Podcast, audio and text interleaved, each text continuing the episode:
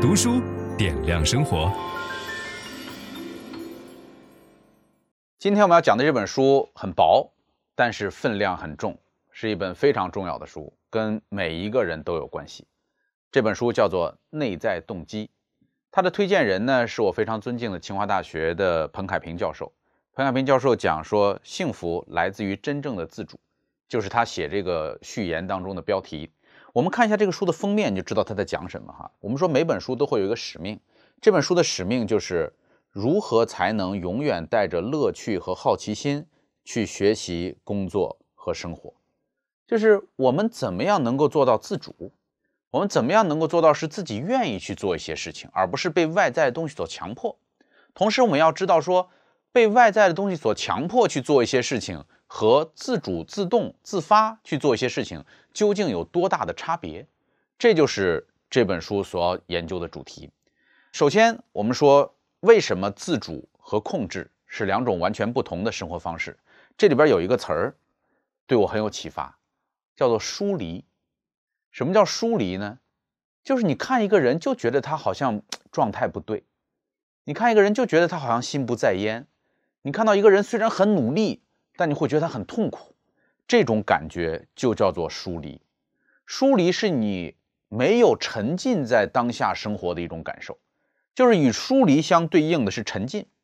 就是如果一个人做事儿是自主的，是真实的，那么这种状况叫做沉浸。如果一个人是无论顺从还是反抗，他都是与周围的环境不能够完美的融合在一起的，那这种状态叫做疏离。我每次演讲的时候就会有明显的感受，就是我我做完一次演讲之后，今天演讲讲得好不好，我心中非常的清楚，就是我甚至能够从我的喉咙痛不痛能够判断得出来，因为如果我今天是沉浸式的演讲，我是完全享受那个演讲的过程，讲三个小时下来嗓子不会疼，就你会觉得跟平常说话一样很舒服。但是假如我今天在台上，我在努力的取悦观众，我在使劲的想名言警句。我在仔细的想怎么样调动全场的氛围，不超过一个小时，你的嗓子就没声了，因为那种状况就是疏离的。我们还有看到一些人在家里边生活，就会觉得你身在曹营心在汉，就是你虽然人在这个地方，但你的魂并不在。这种疏离的感觉，人们是能够有感受的。这就是由于内在动机和外在动机的不同。就是如果你做事情是来自于内在动机，你很容易出现沉浸的状况。就是你是完整的，别人能够感受到你在这儿。但是如果你是外在动机驱动的，你在做一件事情，大家就能够感受到你并不在。啊，这个是这本书开篇就给我们带来的启发。所以今后我们所要研究的话题，逐渐的要发生一个转变。就是过去人们在谈到动机这件事情的时候，我们的提问总是如何才能够激励他人，这是过去的问题。这个问题提错了。就是我们不能够整天去研究我们应该如何激励他人，而应该去研究另外一个话题，叫做人们怎样创造条件让他人自己激励自己。就是我们的目标不是用外在的物质，呃，外在的名誉、外在的这种社会地位，哈，去激励别人做什么事儿。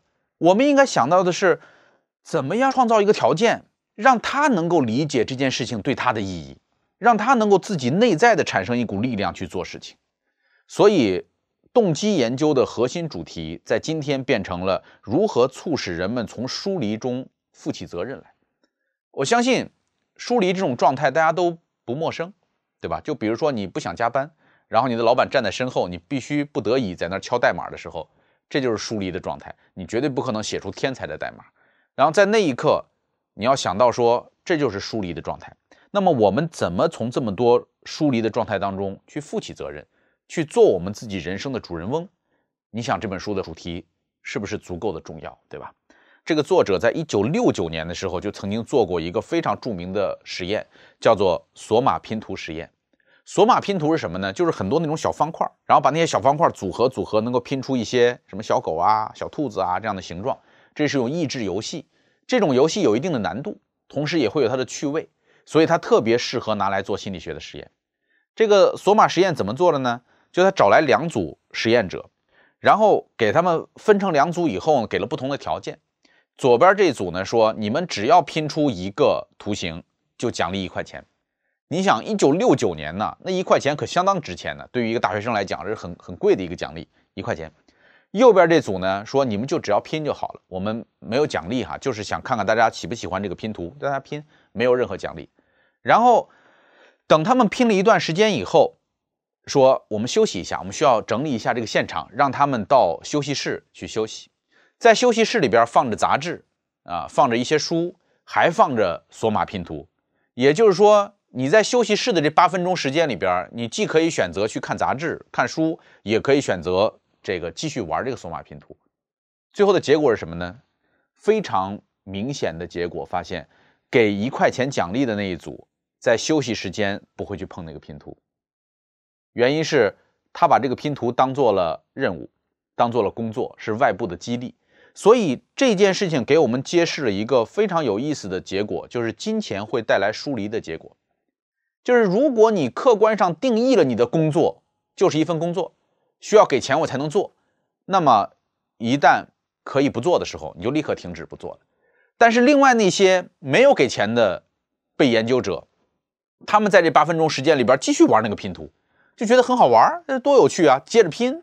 后来心理学家就开始尝试把钱换成威胁啊，就比如说你如果拼不出来的话，我们会扣你多少分，对吧？这样的威胁，结果一样，就是或者换成竞争，说看你能不能够赢得了对方，一样，就是威胁也好，竞争也好，都会让参与者把专注度不再放在拼图上，而是放在赢这件事上，所以。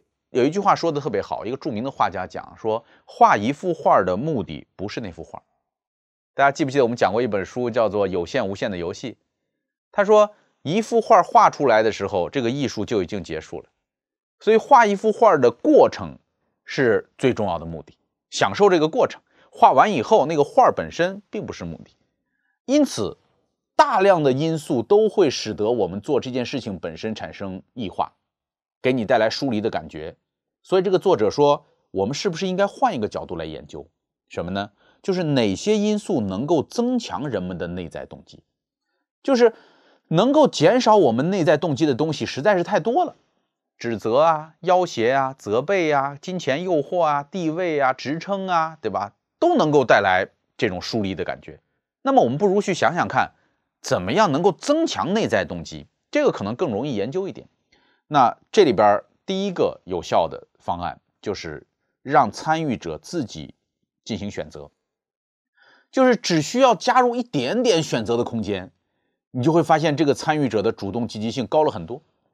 比如说，这个作者说他有一个不爱吃药的姑妈，你知道这个老年病患呀，不按照医嘱去吃药是一个很严重的问题，就大量的医生很头疼于说这些患者好倔呀。那这种状况之下。这个很多医生用很强制的手法告诉他们家的监护的人说，必须让他每天晚饭以后吃这个药，吃多少颗。这个姑妈就是不吃。后来换了一个大夫，这个大夫只做了一件事儿，这个姑妈就按时吃药了。分享知识是一种美德。当我们每一个人都在不断地分享知识给这个社会的时候，我们这个社会将会变得越来越好。所以，如果您喜欢这本书的内容，把它分享到您的朋友圈当中，或者给到您指定的某一个人，都可以。您关心谁，就把知识分享给他。谢谢。本音档是由樊登读书小草远志提供。解锁本书精华解读全集，请搜寻 triple w 打 d u s h u 打 com 打 t w。